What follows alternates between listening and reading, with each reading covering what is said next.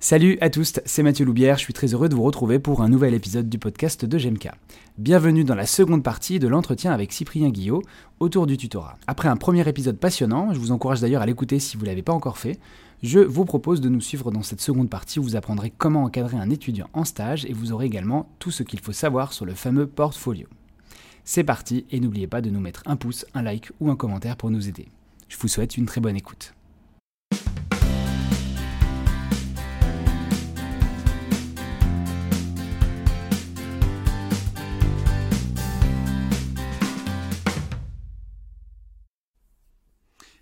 Justement, tu me fais des superbes transitions, je te remercie. Je voulais justement parler de l'encadrement des, étudiants en stage et euh, avec ma vision très euh, comment très monocentrée, euh, la première chose qui m'est venue c'est le cabinet le cabinet de ville, le cabinet libéral parce que j'ai un exercice enfin principalement exclusivement libéral.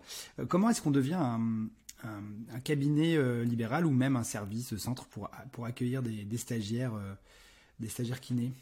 Alors qui est génial, c'est qu'on va, on va revenir sur une explication qu'on a eue il y a, quelques, il y a, un quart d'heure, 20 minutes. C'est un peu, euh, il y a ce qui est cadré au niveau euh, texte de loi, et puis après, il y a fonction du projet pédagogique de l'école, de l'institut, pardon.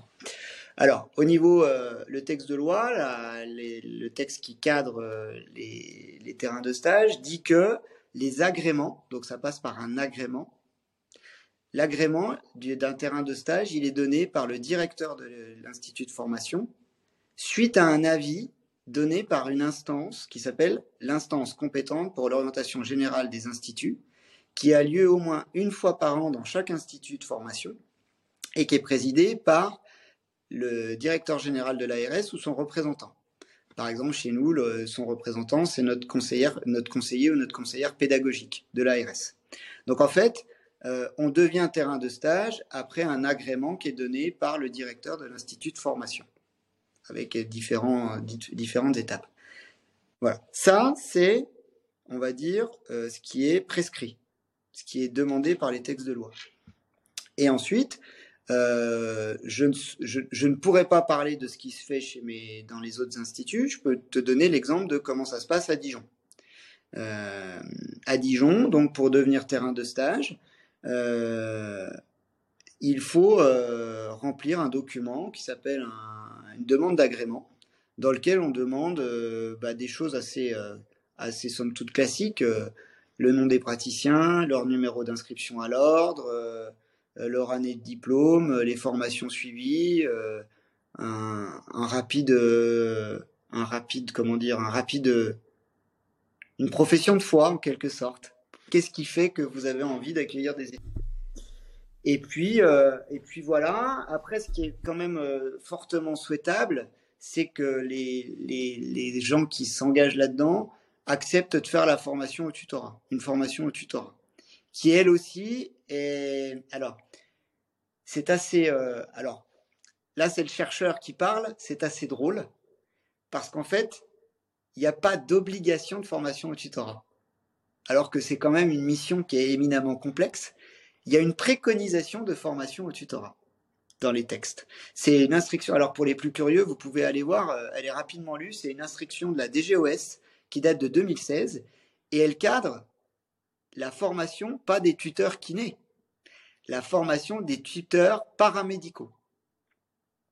Donc on a mis un grand sac, le législateur a mis un grand sac, il a mis tous les tuteurs paramédicaux dans le même sac et il a dit, bah voilà euh, la préconisation. Donc euh, la préconisation des textes, c'est 4 euh, jours de formation, 28 heures de formation pour devenir tuteur paramédical. Et moi, ça, je trouve ça quand même, ça, doit parler aux, gens qui, à nos confrères et nos consoeurs qui encadrent des étudiants. Je ne dis pas qu'il faut absolument 28 heures, ça peut paraître beaucoup, mais 28 heures, ça montre toute la complexité de la, de la fonction. Euh, et euh, euh, j'aurais peut-être dû le dire tout à l'heure quand tu m'as demandé la, la, définition du tutorat. Tutorer, c'est pas naturel. C'est pas un exercice qui est simple. Et, euh, et, voilà. Donc, euh, nous, ici à l'IFM4 Dijon, alors, euh, on a privilégié jusqu'à ce jour une grande ouverture de terrains de stage, d'essayer de, de, prôner la diversité des terrains de stage. Et on n'arrive pas à former tout le monde. Et ça, j'avoue que ça m'embête un petit peu en tant que directeur d'institut. Ça m'embête, ça m'embête pas parce que les étudiants sont pas bien formés sur le terrain, absolument pas. C'est pas ça du tout. Ça m'embête dans le sens où je, je, je, je, suis intimement convaincu que cette mission de tuteur, elle est extrêmement difficile et j'aimerais beaucoup pouvoir accompagner nos confrères et nos consoeurs dans cette mission. Je pense que c'est une mission qui est essentielle pour nos étudiants et que c'est une mission essentielle des instituts de formation. Alors je sais, euh, j'ai d'autres, euh, euh, je connais d'autres IFMK qui, qui bien sûr imposent cette formation des tuteurs pour devenir terrain de stage, et je t'avoue que bah, je les comprends. Je les comprends pas, encore une fois, pas au niveau législatif. Alors je sais que si mes tutelles m'entendaient, ils diraient si si, Monsieur Guillot, il faut former tous vos tuteurs. Euh, après, hein, on a les moyens qu'on a et on fait comme on peut. Mais simplement, je les comprends parce que euh, bah, c'est comme si on vous disait euh, allez nager dans une grande piscine sans avoir appris à nager. Ben, certains vont très bien s'en sortir parce qu'il va y avoir un espèce de sens inné de ça. Et puis d'autres, bah, ils vont finir par s'en sortir, mais ils vont mettre un moment à trouver la bouée et les brassards. Hein. Et puis, puis d'autres, bah, ouais, si, vont couler et vont, se, vont, vont trouver la mission extrêmement difficile. Et euh, ça, j'avoue que ça m'embête un peu, quoi. Donc, euh, donc euh, voilà un peu pour répondre à ta question. Excuse-moi, hein, j'ai été un peu plus loin, mais, mais pour moi, c'est un peu viscéral cette histoire maintenant. J'ai vraiment envie de, de, je pense que c'est nécessaire d'accompagner dans le tutorat. Il n'y a pas de souci sur la longueur, le podcast c'est fait pour ça, justement, pour pouvoir développer et prendre le temps. Donc ne t'inquiète pas. On est juste limité par le temps que tu, tu me donnes toi. c'est plus ça qui me, qui me pose problème. Si tu as toujours du temps, c'est bon. Bien entendu. Ok. Euh, alors, tu, parles, tu as parlé du tuteur et donc de ses missions. Et justement, euh, si on fait un petit état des lieux euh, large, voilà, moi je suis, je veux devenir tuteur et faire du tutorat, accueillir des étudiants dans mon cabinet ou ma structure. Euh, quelles sont, mes, missions? Est-ce qu'elles sont, elles sont notifiées dans un document? Euh, Comment voilà Comment je m'organise? Alors très bien. Alors juste quelque chose qui m'est revenu en tête sur le développement précédent, mais qui va faire la jonction avec la, question que tu viens de me poser. Euh, il est quand même fortement recommandé d'avoir une certaine ancienneté dans l'exercice de la profession, en tout cas pour accompagner de A à Z un étudiant. Euh, et que ce soit dans la littérature et que ce soit dans ce qui peut être préconisé, on préconise généralement trois ans d'ancienneté dans l'exercice dans de la profession pour pouvoir encadrer.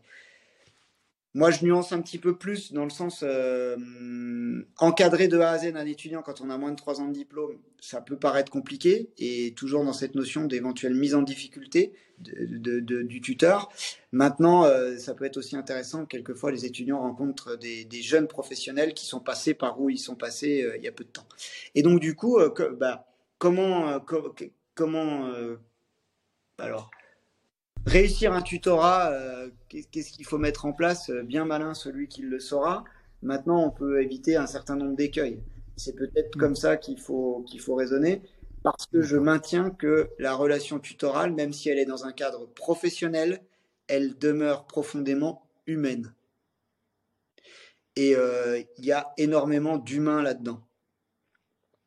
Alors, peut-être la, la, chose qui est la plus, la plus importante, c'est euh, faire comprendre à l'étudiant qu'on accueille, ben justement qu'on l'accueille. L'accueil d'un étudiant, le moment de l'accueil, il est extrêmement important. Alors on peut penser, euh, on peut penser l'accueil le jour J, mais l'accueil il commence bien avant. Il commence au moment où euh, l'étudiant va prendre contact avec vous.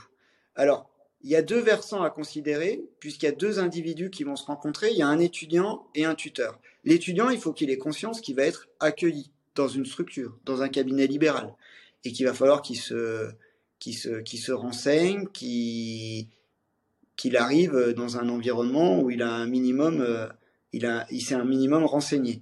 Et ça, vous pourrez faire tout ce que vous voulez en tant que tuteur. Si l'étudiant il n'a pas pris la notion et la conscience qu'il faut qu'il s'investisse dans la relation tutorale, ça, ce sera compliqué. Et donc vous, en tant que tuteur, bah ouais, cette phase d'accueil, et puis se renseigner aussi sur bah, les objectifs du stage. Alors on a un super outil qui existe. Quand je vais dire le mot, euh, il y en a certains ils vont dire super, mais il va pas bien, ce monsieur en face de nous. C'est le portfolio. Ah, le fameux, alors justement. Le fameux. Ça tombe bien que tu en parles spontanément parce que c'est la question qui, qui, fait, qui fait faire des gros yeux à certains tuteurs. Euh, pourquoi tu dis fameux, Mathieu Loubière? Et je dis fameux parce que justement, euh, moi pour en avoir discuté avec quelques collègues, alors évidemment avec mon, avec mes billets personnels, mais le portfolio, euh, comment je pourrais dire euh, les étudiants parlent beaucoup, et les tuteurs aussi en parlent beaucoup. Et donc, c'est, ça me fait vraiment plaisir que tu en, que en parles, que tu expliques, que tu vulgarises peut-être. Bah, oui, parce que en fait, je dirais que c'est assez, c'est assez simple à, enfin, c'est assez simple à vulgariser finalement. Euh, le portfolio, ce n'est ni plus ni moins qu'un book, comme un top modèle en fait, ou comme euh, quelqu'un qui voudrait présenter ses œuvres. Le portfolio, c'est un outil d'une puissance extrême de visibilité du parcours de l'étudiant en stage je, vais développer un petit peu. Euh, oui, c'est très administratif. On peut le percevoir comme ça. Oui, c'est très cadrant. Euh, alors, je vais faire grincer quelques dents, hein, je le sais. Mais euh, des fois, on n'aime pas bien remplir des papiers. Ça, c'est clair. Mais si on peut, si on peut se détacher de ça, un portfolio, ça, ça permet quoi? Ça permet à l'étudiant de réfléchir à ses objectifs de stage. Et donc moi, quand je suis tuteur, je vois, je vois arriver un étudiant qui n'a pas rempli ses objectifs de stage, qui n'a pas réfléchi, bah, ça me permet déjà de faire un point avec lui. Je vous parlais de ce fameux accueil, cette fameuse euh, bah, accueillir, c'est aussi poser un cadre. Dis donc, tu arrives en stage chez moi, euh, tu avais des objectifs à préparer, tu les as pas préparés. Le stage, il t'intéresse pas Tu t'es pas renseigné Donc ça, première chose. Deuxième chose, ça permet d'avoir quand même une grille de lecture de ce que l'étudiant doit développer pendant le stage. Les fameuses compétences. Vous les appelez, vous appellerez ça comme vous voulez, mais les compétences, les 11 compétences là qui sont à, explorer dans chaque stage, ben en fait, euh, on les fait tous en tant que kiné au quotidien. Donc oui, ça peut. Est-ce que, est-ce que, excuse-moi, je te coupe. Est-ce que tu peux donner des, exemples pour les personnes justement qui seraient de l'ancienne mouture et qui voient pas, euh, qui voient pas ce que c'est, ce que c'est euh, compétences? Souvent, il y a des compétences qui font peur. Par exemple, la compétence 11. Bah, la compétence 11, bah, justement, c'est la compétence de tutorat. la compétence, les compétences 1 à 5, c'est les compétences dites cœur de métier.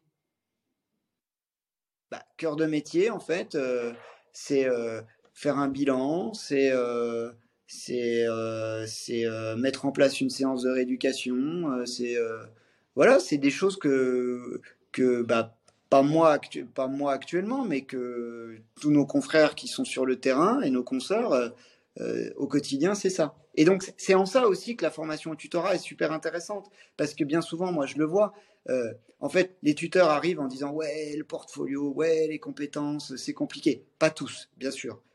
Et finalement, on a tout un travail de déconstruction des représentations en formation pour aboutir à, mais regarde, quand tu fais une séance sur une lombalgie commune, eh ben, tes 11 compétences, elles sont mises en jeu.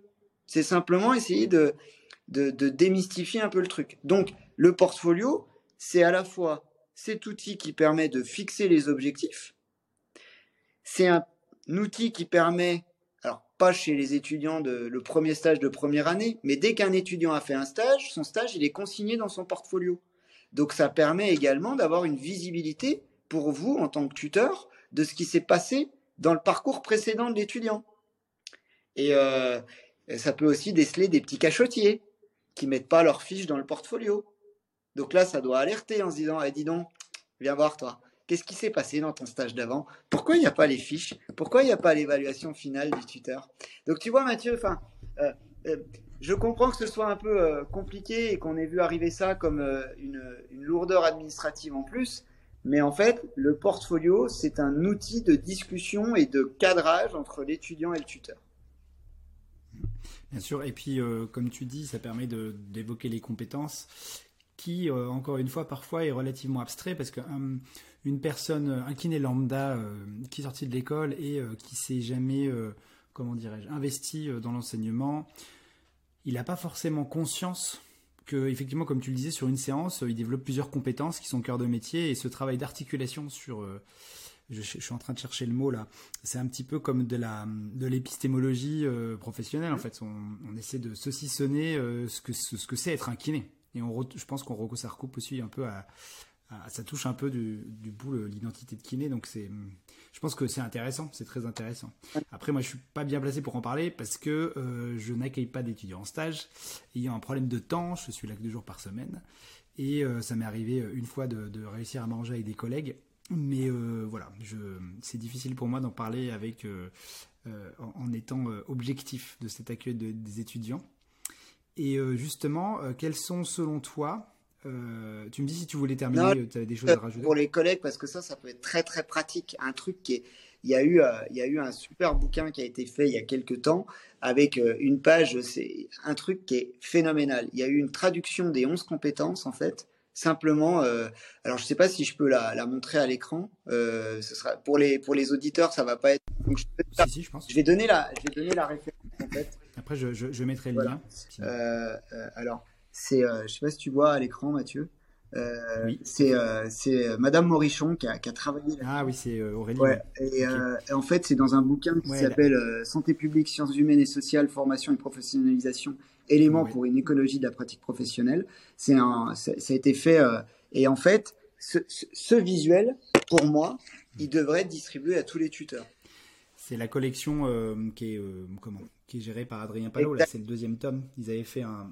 Enfin, D'ailleurs, excellente collection. Je leur fais une grosse pub à chaque fois parce que je trouve qu'ils font presque un ouvrage par compé... enfin par domaine et c'est très très, et ça, très intéressant. Vous êtes tuteur, vous trouvez les compétences, un truc fumeux, arrêtez tout vous imprimez juste la, fiche là, et vous allez voir, ça va vous simplifier. Et, de mémoire, elle avait fait des vidéos, d'ailleurs, ben, je les mettrai en lien, euh, des vidéos justement euh, explicatives de chacune des mm. compétences, qu'elles a Donc si jamais elle écoute, je laisse salut. Elle est, euh, elles sont aussi facilement accessibles sur le site de l'URPS Île-de-France. Mm. tout à fait. C'est génial. Et, et, voilà, juste pardon, hein, mais quand je pense que c'est ce genre d'outil qui fera que on se sentira beaucoup plus à l'aise quand on est sur le terrain, en fait. C'est ça.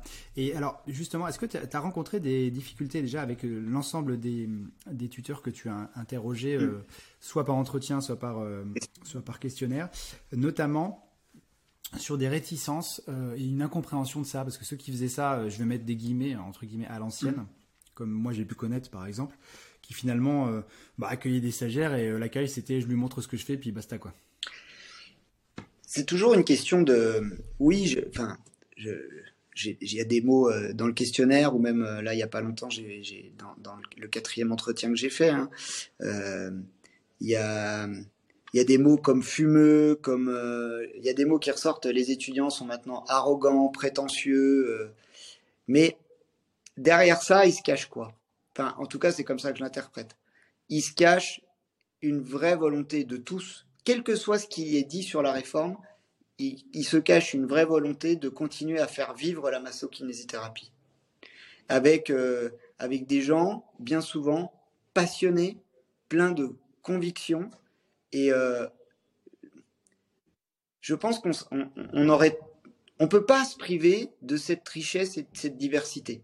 Maintenant, là où ça peut parfois être, euh, être en tout cas un signe d'alerte et de vigilance euh, c'est que de toute façon, c'est là maintenant. C'est là. La formation, elle est, elle est comme ça. Donc, euh, à, nous maintenant, euh, les professionnels qui doivent accompagner ces étudiants et, les tuteurs, je le répète, et nos collègues. moi, je peux pas être directeur d'un institut de formation sans penser à nos terrains de stage. Je, je peux pas. Donc c'est à, nous maintenant de, de, faire vivre et de faire, euh, de faire, euh, d'accompagner tous les acteurs pour que, euh, bah, on conserve cette diversité, on conserve cette richesse de points de vue, mais en étant, enfin, et en étant, pas mais, et en étant quand même conscient qu'on est dans une, dans un, dans un nouveau, dans une nouvelle formation, dans un, enfin, une nouvelle, dans un nouveau référentiel de formation.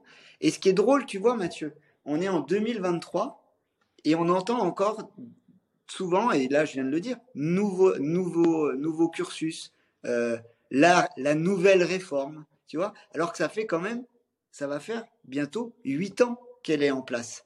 Et, euh, et ça, bah, ça, ça me passionne en fait, moi. Je, ça me passionne parce que je me dis, euh tout est en train d'évoluer. Euh, on voit bien aussi au niveau professionnel. Hein, euh, on est dans une période, je pense que personne ne, m'en voudra de dire qu'on est dans une, une période un peu de houle. Mais s'il y a de la houle, derrière, il va y avoir du beau temps. Ah, c'est une belle vision bien optimiste des choses. Ça se fait plaisir de temps en temps d'entendre ça. Euh, moi, j'avais une, question qui, me vient là parce que bah, on l'a tous entendu en tant que en tant que kiné et euh, lorsqu'on a des étudiants. Euh, comment vous vous gérez quand vous avez justement des terrains de stage où ça se passe pas bien?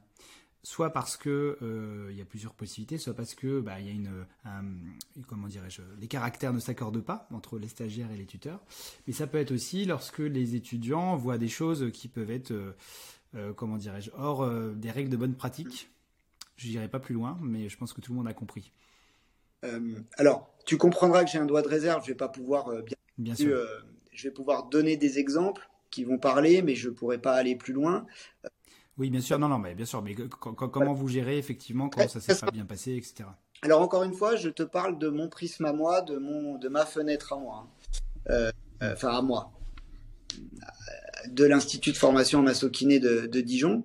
Euh, tout comme l'agrément est donné par le directeur de l'institut, l'arrêt ou la suspension d'un agrément est donné par euh, le directeur de l'institut. Alors très concrètement, il y a, je pense qu'il faut, euh, faut distinguer deux grandes situations. La situation d'urgence extrême, mise en danger de l'étudiant. Et si je te le dis, c'est que ça, nous est déjà. Là, c'est euh, très rapide. Hein. L'étudiant est sorti du terrain de stage. on travaille à à lui trouver une solution de, substitution. Et l'agrément est automatiquement suspendu et euh, une, fois, que la, fameuse instance là qu'on appelle l'ICOGI dont j'ai parlé tout à l'heure euh, est passée, euh, définitivement l'agrément est arrêté. Et puis il y a une, deuxième chose, et ça je voudrais aussi que les collègues sur les terrains de stage l'entendent, il y a les retours des étudiants et là, je vois déjà derrière les écrans où euh, ah ouais, ça y est, on, écoute beaucoup les étudiants. Non, non. Mais on peut quand même concevoir que si euh, sur 10 stages, 10 fois, il y a des retours d'étudiants qui sont assez euh, problématiques, il y a un vieil adage qui dit il n'y a pas de fumée sans feu. Donc on va aller, on va aller explorer ça. Et on peut être amené à faire des accompagnements de terrain de stage hein, accompagner, parce que des fois, les gens aussi euh, font des choses, euh, les étudiants euh, font des remontées, mais c'est pas par malveillance de la part des tuteurs, c'est encore une fois par méconnaissance. Et notre rôle d'accompagnateur, il est là aussi.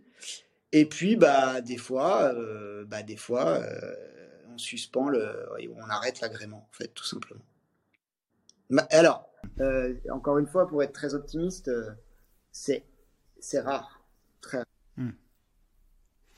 Après, moi, je trouve que ça peut être aussi intéressant quand même pour euh, que les étudiants se rendent compte qu'il y a une diversité d'exercices, parce que ça, c'est la réalité du terrain, hein, c'est la vie. Hein. Il y a des grosses différences et entre individus et surtout entre pratiques.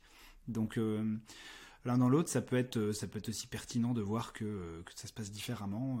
et, et, puis attention, on ne prendra jamais pour argent comptant tout ce qui est dit par les étudiants. On a aussi notre on est des professionnels hein, et on peut aussi être amené à rencontrer, à se déplacer. Bien sûr, les visites de terrain de stage, elles sont extrêmement importantes aussi hein, euh, euh, pour justement créer du lien et parfois, parfois, je te dis encore une fois, bien souvent, c'est de la régulation qu'il y a à faire et, et, jamais oublier. la place centrale que jouent les terrains de stage dans la formation de nos étudiants. Bien sûr. On pourrait pas faire sans, sans eux. Euh, justement, en tant qu'expert dans le domaine, je pense qu'on peut dire ça. Euh, est-ce que tu aurais euh, quelques astuces, de, trucs astuces à nous donner Voilà, moi je suis sur mon terrain de stage. J'ai un étudiant qui que je vais devoir suivre. quelles sont les choses qu'il faut plutôt faire Qu'est-ce qu'il faut éviter dans cet accompagnement? De façon pratique. Éviter il y a, toujours une chose néfaste, et encore une fois, on va revenir à tout ce que je dis depuis tout à l'heure. Enfin, la, relation humaine dans le sens, euh, j'ai quelque chose à dire à l'étudiant, tout peut être dit, tout peut être entendu, mais selon la forme que je vais mettre. Par contre, pas de non-dit. Et la pire chose, qui, à mon sens, ferait qu'un stage va à la catastrophe, euh, parce que euh, six semaines, ça peut être long, hein, c'est euh, la pire chose, c'est de louper le bilan de mi-stage. Parce que le bilan de mi-stage, c'est aussi une force de la réforme euh, de 2015. il faut faire un bilan de mi-stage avec l'étudiant. Et ce bilan de mi-stage, c'est un moment extrêmement fort de régulation. Et louper le bilan de mi-stage, c'est louper le moment de prendre le temps de se poser pour mettre les choses à plat. Et quand on, là, on parle beaucoup, euh, enfin, euh, de choses qui vont pas, mais c'est extrêmement aussi euh, intéressant et gratifiant et, formateur de dire ce qui va. Et sachez que nos étudiants, ils sont, ils sont, oui, vous pouvez les trouver parfois critiques, oui, vous pouvez vous pouvez euh, des fois être un peu effrayé par les capacités qu'ils développent en biblio, en recherche documentaire, etc. Mais n'oubliez jamais qu'ils sont formés à notre profession de masseur kinésithérapeute, qu'ils sont formés euh, pour un objectif. Quel est notre objectif à tous? La santé du patient. Et ça, c'est la valeur forte c'est là-dessus qu'on les orientera toujours. Ok, ok. Euh, tu peux nous faire un petit teaser de, tes premiers, euh, premières ébauches de résultats euh, de tes entretiens longs là? Qu'est-ce que tu as pu sortir des choses? Bah, Comme le sujet c'est la professionnalité, un petit peu explorer les valeurs, les convictions, ce, qui, ce, qui, fait l'essence même du tuteur de stage kiné. Il y a des choses très, très réconfortantes Là, j'ai quatre tuteurs d'âge complètement différents que j'ai interviewés, qui sont euh, dans, des, euh, dans des circonstances professionnelles euh, pas forcément similaires. Et une nouvelle fois, tout comme en 2018, ressort un truc extrêmement fort, c'est cette volonté de donner aux étudiants ce qu'ils ont reçu quand ils étaient eux-mêmes étudiants. Que ce soit le jeune tuteur comme le tuteur avec beaucoup plus d'expérience, il y, a, euh, y a ce. Tu parlais de compagnonnage tout à l'heure. Alors, je suis pas encore. Euh, en termes théoriques, le compagnonnage a une vraie définition, tout ça. Je suis pas encore certain que c'est 100% du compagnonnage, mais si ça en a pas la saveur, ça en a une drôle d'odeur quand même. Donc c'est plutôt, c'est plutôt super intéressant. Et le deuxième truc, c'est que cette réforme des études, par contre, elle est en train de pas de décourager, mais de de de faire que les certains professionnels ont peur vraiment de plus être capables d'encadrer. Et ça, c'est euh, au-delà de la recherche que je fais en tant que moi, euh, alors, professionnel de la formation euh, initiale, ça ouais, ça ça m'interroge. Voilà. Mais il y a que quatre entretiens, il y a que, euh, va falloir, va falloir creuser un peu plus loin. Mais non, ce qui est extrêmement euh, chaleureux et réconfortant, c'est que tous, ils ont envie d'accompagner cette future génération et de pas être maladroit. Hmm. Oui, ça part effectivement d'un bon sentiment. Et, euh, et, de toute façon, j'imagine que tuteur, c'est jamais imposé. Hein. Enfin, je, c'est toujours euh, sur la base du volontariat, j'imagine. Enfin, peut-être pas forcément dans les, dans, les hôpitaux, mais en général, les kinés, on leur demande leur avis s'ils veulent le faire ou pas, non? Je serais tenté de te dire ce serait mieux. Oui, ok. Mais c'est pas toujours le cas. Ouais, ouais. Ok, ok. Eh ben écoute, je pense qu'on s'approche de la fin de l'entretien. Je te remercie déjà beaucoup d'avoir répondu à toutes ces questions. Traditionnellement, je finis toujours mes entretiens par les deux fameuses questions de la baguette magique. Euh, et donc, si je te donnais une baguette magique et que je te laissais la possibilité de modifier deux choses, l'une dans ton parcours et une autre de façon plus générale sur la profession, euh, est-ce que tu changerais quelque chose? Si oui, quoi? Sur mon parcours, euh, honnêtement, je ne crois pas. J'ai une chance euh, extraordinaire d'avoir d'avoir la possibilité d'allier deux passions et, je dirais peut-être même maintenant trois euh, la kinésithérapie, l'enseignement et puis euh, la recherche. Euh, alors à un petit stade, hein, je sais que il y, a des, il y a des pionniers en la matière en massokinésithérapie hein, et je peux que par exemple saluer Alexandre Kubicki à, à, Montbéliard, Belfort Montbéliard et tout ce qui tout ce qu'il a fait, Madame Madame le professeur Mouret aussi tout ça donc mais voilà sur le parcours je, pense que j'ai tellement de chance j'ai tellement de chance, c'est une chance extraordinaire. Euh, je t'en ai pas parlé aussi, euh, je, coordonne l'UE métier de la rééducation euh, pour les passes à l'UFR santé de médecine avec une confiance du doyen Ménadier qui, qui, m'honore. Enfin, je, voilà, j'ai 40, je, vais, je vais sur mes 41 ans. que demander de plus au niveau professionnel, si ce n'est que, la, bonne étoile reste longtemps au-dessus de ma tête. Au niveau professionnel, ben, en fait, la baguette magique, elle est, difficile à utiliser parce qu'il y a tellement de choses qui. On, est un peu dans le brouillard actuellement, mais, euh, mais je, cette baguette magique, elle pourrait servir à quoi? Bah, Peut-être juste à, dire. Euh, ne, si certains ont perdu confiance dans, dans, notre métier, dans notre profession, euh, bah, ce serait plutôt de frotter la lampe du génie et dire dans le vœu que j'aurais à faire, c'est génie rappelle aux gens tous, euh, enfin à tous nos collègues, euh, ce qui, ce qui nous anime en premier, c'est euh, la rééducation, c'est le la, la, la, meilleure santé, enfin en tout cas l'accompagnement et le, la rééducation de nos patients. Et ça, ça changera jamais.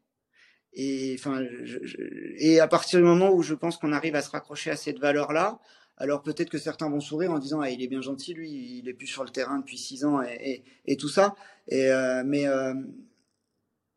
je pense qu'on est tous animés, que, que ce soit nous en IFMK ou vous, même toi Mathieu, euh, dans la formation continue. En fait, qui nous anime quand même tous, tous, tous, tous, c'est la meilleure santé, c'est l'accompagnement du patient. C'est euh, donc c'est quoi de plus beau Super, et ben on va terminer sur cette, euh, sur cette belle note. Je te remercie euh, beaucoup euh, du temps que tu as pris pour répondre à mes questions et je te souhaite tout, bah, que tu, sois, tu aies encore beaucoup de chance extraordinaire, mais je crois que je fais partie des gens qui pensent que la chance, ça se provoque aussi. Hein. C'est pas que ça. Hein. On, y travaille, on y travaille. Bravo à toi, merci à toi. Et bon, pour tout, et, tout ce qui nous écoutait, je vous remercie d'avoir écouté jusqu'au bout.